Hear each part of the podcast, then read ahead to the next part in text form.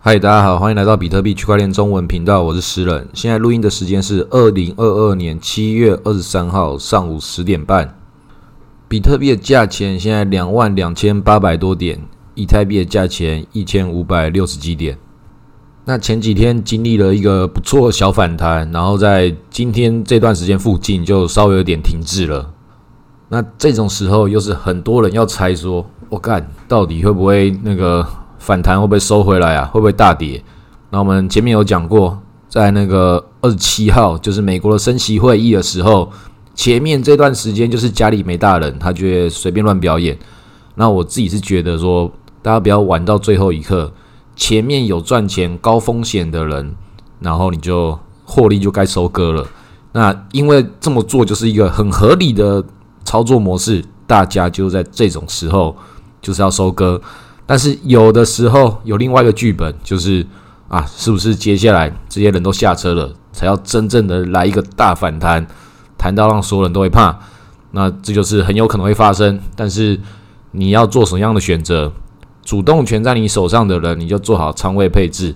但如果你是本来很穷的人，那你就继续抱着啊，因为那些钱你就是 all in 的一个小币，抓到一个机会，很有可能接下来就是要来一个大尬空。有些人还舍不得走，赚了钱之后还要来踏空一下，然后或者是要去做空一下，都有可能。那这就是赌局，赌局在这个时候，小资本的人，没有什么钱的人，就是大家的时那个时机了。那要不要赌，就自己判断。每个人的状况不一样，那我是不是也赌了？我当然也赌了，但是我已经获利了结，不玩了，接下去放假了。那这个是不是我之前用那个？抄底的基金绝对不是，现在就是用生活费拿生活费去赌啊，很刺激啊！很多人大部分都这种状态，所以你要把自己的仓位配置好，在这次的熊市牛市转换的时候，之前就要整理了，到现在还没整理好的，你继续整理，就是要投资的钱跟过生活的钱。那你过生活的钱里面也有一部分是有投资属性的钱，或是赌博属性的，你去把它去做拆解，然后去做调控。那这种调控你必须要。遵从着某种很合理的纪律，要不然的话就会找出各种理由，把自己一些仓位越赌越大，或是找一些理由都不做出任何的事情，就只是抱在那边，然后摆烂。所以，我们做任何事情，不管是做投资还是做工作，都很辛苦。哪些事情是有优先顺序的？哪些事情的效益比较高？它总是会一直调控，然后跟诱惑。那接下来就有很多朋友在讨论那个稳定币，因为跟之前一样，之前在一个牛市的高峰的时候，那时候稳定币就被拿出来讨论。最近就是一个小反弹，稳定币又被拿出来讨论了。为什么？因为有人获利了，但是又觉得还想要留在这个区块链里面，又不想要拿出来，所以接下来可能又有各种稳定币大战要开始。前一轮是一些泡沫爆炸，这一轮就有一些强者出来要搞基础建设。但这些强者会不会又是不是真的强者？也要再爆一次？有没有可能？都有。那大家最喜欢讨论的这几个，我觉得蛮无聊的，就是讨论代、讨论 USDT、USDC 啊这种东西，该怎么讨论的话，就其直接去看那个那官方网站。那你对它的那些机制运作原理看不懂的话，去看城市码。那城市码也看不懂的话，就去问看得懂城市码的人。那你要去问这些人，他都是有专业，然后都要付出你的专业上的一些代价，跟律师的薪水差不多。反正你要问问题嘛，那就是你有这么多钱，你才要去投到这边；你有这么多钱，才会有这么样的焦虑去问这些问题。那如果你一个小时的律师费付不起，你不想要去付这个钱来讨论你这几十万要不要存放在这些稳定币里面的话，那代表是不适合你玩，因为真正在这个稳定币市场之中。会赚到钱的，那不就是也是跟那个一般你在这个传统市场之中，你拿稳定的美金跟稳定的台币去那边赚一些很稳定的无聊收益，然后在区块链这边放大，但其他结构都是一样，都还是不稳定，因为它是来自于政府，然后经过这些理财机构，那其中一些是传统的，其中一些是 DeFi 的，就算它稳，是能稳多少，多几趴。所以这种事情就很无聊，因为你就知道它就那样，它有它很合理的风险，然后它有它很合理的收益，然后加起来都是你不痛不痒，但是又在那边纠结难难熬这样。那我就直接告诉你这个结果，告诉你你就是会遇到这些事情。那它到底是什么东西，一点都不重要，你就挑好几个，选一个 logo 好看的，然后去玩。那我自己觉得最稳的就是 Curve，因为 Curve 的 logo 最漂亮，然后它的创办人啊或什么其他的看起来最聪明，然后客服又是一些看起来是有钱人在玩的，必然也在玩，火币也在玩，什么的一大堆的资金盘的也在玩。这上面反正就是去弄一些奇怪的一些稳定币的交易对。我之前有讲过，谁要去玩什么稳定币交易对啊？那谁要玩？就这些大金鱼嘛。那你是不是大金鱼？你不是，那你不是又想要淌这个浑水的话，那个是去买客服，买客服就好了。那要买多少？买你觉得你可以长期存放的一个高风险的仓位。要长期要高风险，那这仓位肯定就不能够太高。但是如果你真的放长期的话，那就可以再把这仓位再调控，因为它是一个长期性的赌博资金，就要赌一个大的，但是要自己承担得起的。那我自己就赌了，我在牛市的时候靠到一笔的时候，就直接把客服的钱直接锁进去锁四年。那这四年对我来说，我完全动不了它。那这四年之中，如果我缺了这笔钱，我就活不下去的话，那就代表说我这个仓位也完全设计错误，也根本就不应该这样赌。然后他这么长一段时间，也包含他自己就是一个稳定币的交易系统的，他有可能就是之后没有倒。之后也没有爆发，就非常稳定在那边，是不是有可能？也有可能嘛，那就当做存钱。这是我个人对这个客服的一个想法，我就用我这样的仓位逻辑去使用它。那它 gas fee 也很贵，但是现在 gas fee 很便宜啊，这个弄一次 gas fee 都之前的十分之一不到，所以我自己觉得现在以太币数字那个价钱要下来要休息了，有可能。那一定也有朋友讲说，那诗人你在讲客服，那你是不是就要去做一些稳定币的交易对？这个对一些庄家或主力来说，他们要这么做，那我肯定不是嘛，我就不会这么做。虽然在整个客服的循环系统里面，你必须要稳定币，然后也要有这个客服，要各种其他什么以太的一些交易逻辑，你才可以里面去赚到一个最合理的这个循环，但是。你要赚到这个合理循环的话，你的量体就要够大，而且你的量体够大的话，也代表说是你有更多的风险在上面的，你会影响市场，市场也会被你影响。那我们都不是的时候，我们就参与那一小部分就好，我们吃不到它所有的循环。但同时，我们也避开那些风险，避开那些以什么作为担保的稳定币风险，或是那些什么算法稳定币的一些什么有的没有的这些逻辑。因为进入到客服这个逻辑之后，你是庄家。旁边这些稳定币，它才是去参与这个游戏交易的那个玩家，所以作为客服，就是那当庄家这件事情，那就太好了。你们要玩什么，就让你们来玩。我会喜欢它，是因为它是一个现在看起来全世界最大的去中心化的外汇网站。我自己觉得那些 USDT、USDC，然后带你说哪个比较稳？我在我看来，这都是跟美元绑在一起的，那可能都不算是稳哦。那客服它是不是也有可能会出问题？当然，其他 USDT、USDC 出问题的时候，它这种稳定币的大庄家怎么可能不受到影响？也会嘛。但只要你的结构本身它是符合去中心的逻辑的话，这个权力真空跟这个价值真空会有其他货币来补充啊，可能有那个卢布或是欧元或是人民币之类的这种东西，它一定会找到一个新的方式。上面也有比特币的交易对啊。所以你真的有这个稳定币要 parking 在某个地方需求的玩家，那客服就要作为其中一个选择的话，就要看你的量体大到多少，还有你的玩的深度要到多少。那如果就只是一个普通玩家的话，我建议就是都不要玩，直接拿去买房子，买房子也是存钱。那如果没有那么多钱，这稳定币也没有大到可以买投期款这样子的话，那拿去买黄金。我之前一直讲，就最稳的就是比特币、黄金、房地产这几个稳到不行啊，互为对冲也互为相依，这个就是这样玩，怎么可能会赔钱？那但是这样会不会让你发财？它只是一步一步耕耘的一个存钱的过程，会发财都是那些美股啊、台股、小币这些事情才有可能会发财嘛？NFT 那些，所以没有什么东西是又稳又会发财，然后又可以传家传家接代的这种。怎么可能？那除了比特币之外，其他东西你有看到一样稳的吗？不会嘛？而且它又弄不稳。所以你认清楚你自己想要的东西是什么，不要全部都要。你全部都要的话，你就太贪心的，不可能。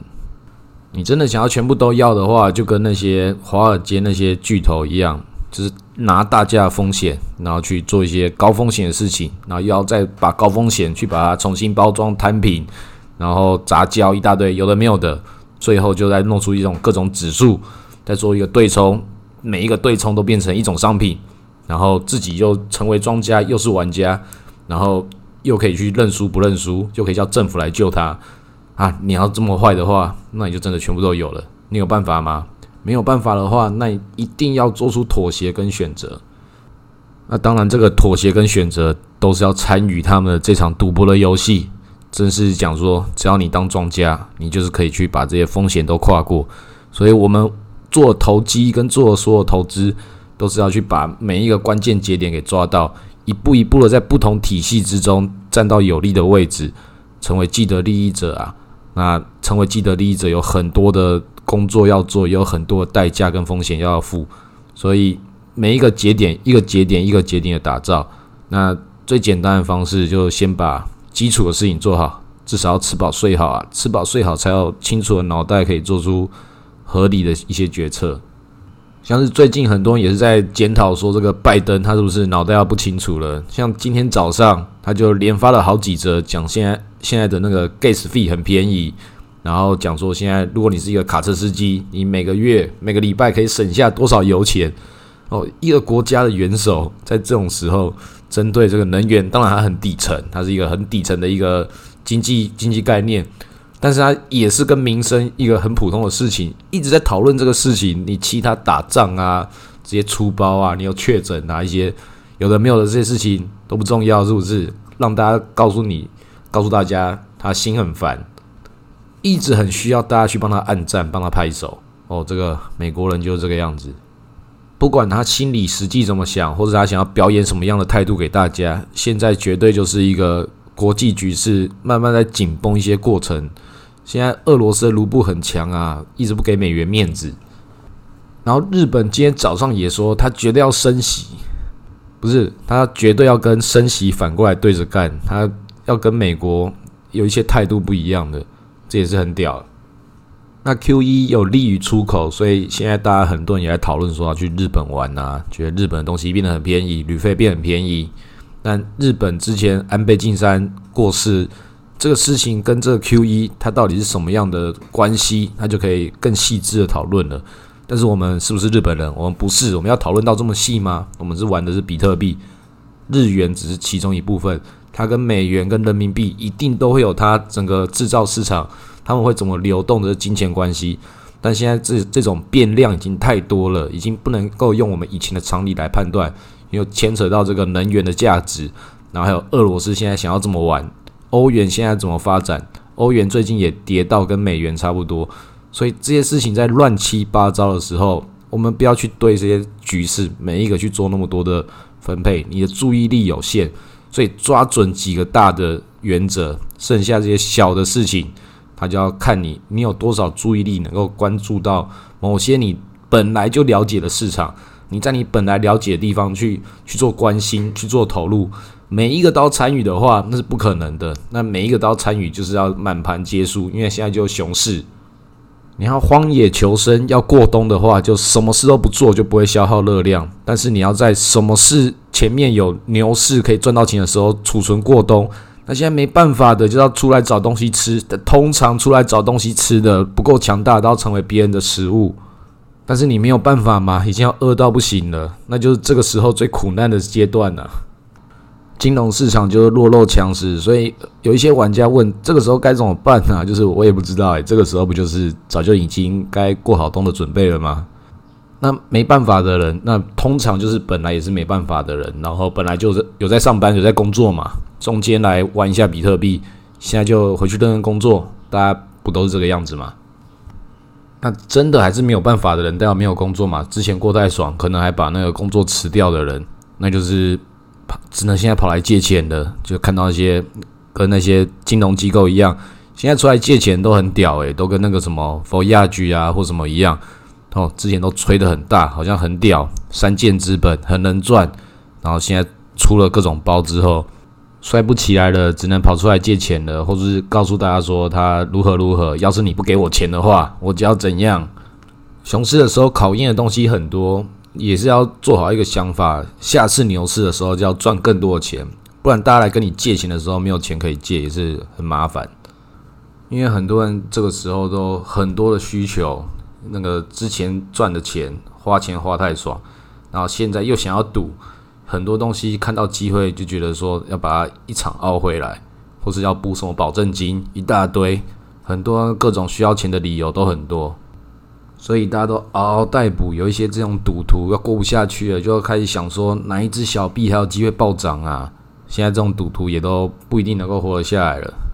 连这种赌徒在上一轮被杀完之后，到现在的时候，你看现在这个市场就是一片的。其实真的还是一片死鱼，不要看这几天的反弹，这些小币在乱涨，没有人去买那些小币啦，那都是庄家自己拉盘的。那你是不是有机会可以买到？当然有可能啊，那就是要是你买太多，他就要宰你了；你不买，他就左手换右手；你一买的话，他就涨其他只。所以在这种时候，真的就是你一直以来的那种错觉：为什么我一卖就涨？为什么我一买就跌？现在这些小币就是拿这些事情在搞你。它这一轮这个搅动之后，多滚几次，有些小币就价格诶，好像越真的越滚越高。然后等到那个以太币或是比特币做空的人太多的时候，他就要来个大嘎空，一起嘎上去。那能不能买到一些这种小币不小心发财的人，一定是有嘛？但一定是少数又少数。所以我们都不要去想这些这种不小心可能的事情。如果你真的有这么想的话，那真的是要 all in。要不然的话，你做到这种程度的时候还不 all in 的话，对不起你自己。那是不是就代表这个地方都没得玩了吗？诶，我是真的就觉得没得玩的啦。还有没有什么其他好玩的东西？你有发现的话，你可以一起来讨论，一起告诉我。现在这种时候，在我看来就是过冬的逃命坡啊。那如果你觉得还有可能会比特币还有什么大市场会发生？还有什么以太币的基础建设二点零会大喷发？如果你真的觉得有可能的话，那就抱着那一部分嘛，那一部分就是让你去承担这个可能性的一个做法。而且你看那些在涨的那些小币也很没意思啊，三四十趴是很多，哦，这种风险还只有三四十。但是你看那个马吉大哥那个密银币哦，涨了一百多趴，连涨几天，最近这几天开始跌下来了。那就是你知道的人才可以才可以跟庄家一起炒啊。你不知道的话，运气不好的就会被割掉，所以完全不要玩这种东西。但是还是要帮他夸奖，这种时候要涨的时候，不像其他人那么啰啰啰里啰嗦，涨个二十趴，一涨就要来个一百趴，这才有意思啊。那同时，对我这种投资比特币的人来说，我也是想说，比特币对传统金融来讲，会不会也是要来一个一场这种大的？因为我们的量级跟金鱼的量级不一样，以金鱼来说，会玩到比特币的人。他们比特币对他们来讲也只是一小部分而已，所以这种市场轮动就是看是不是要来喂养我们这些小韭菜，然后去宰一只大金鱼。这个市场是不是有这样的赌局会发生？所以我就喜欢赌这种。所以赌比特币是一件相对安定就相对冒险的各种的东西的柔合体。那在这里的话，我也是建议大家就是买比特币就对了，因为它对这些所有的其他投机来讲。相对简单很多，然后你在其他地方赚到的钱，要一部分的一直拿来囤比特币，因为你也知道它总是会涨的嘛，然后你也知道它总是会跑出一些奇怪的剧本。要是它来了一个大暴涨嘞，这就不是你要的吗？所以不要像那古时候那个社工好龙，你一看到那个真的大涨的时候，反而抱不住，抖掉了。接下来比特币是不是涨了一下，一个小反弹就卖光了？那真的抱不住的人就不要抱了，就是因为太多这种抱不住的人在那边纠结着。我们就是要等它继续往上涨，没有到十万美金你要卖这样子。你要把这个态度拿出来，把这个目标定出来。那就算真的你走到七八万放弃的时候，也比那个刚上涨的时候就放弃那些还要好很多。现在这个还好啊，只是跌回来到那个当时的起涨点而已。比特币当时的起涨点就差不多这个两万两万二附近，所以在这里洗到六万又洗到回来，你已经爬过一个山又回到这个山了，那是不是就是应该继续在这边继续等待？难道你就要一一次把它卖掉吗？它当然有可能会下跌啊，但是它也有可能会上涨啊，那不都是废话吗？所以跌回了上次的底部，更没有理由卖了。即便你知道它会跌，就只是越往下跌，买越多而已。它是一个这个时候最合理的逻辑。那你能不能按照一个合理的逻辑去执行，就要看你自身的各种条件嘛。但是接下来会不会有其他各种大事发生？会不会有谁出包，或者是谁那个重压比特币？马斯克之前把它卖掉，现在是不是要重新把它买回来？之前欺骗大家的感情，那现在是不是要回来重新当渣男？都可能，我们可以看这些事情表演。那下次如果比特币被它搞起来的话，我觉得加码狗狗币去赶这个第二波是一个合理的做法。好，今天先录到这里，谢谢大家。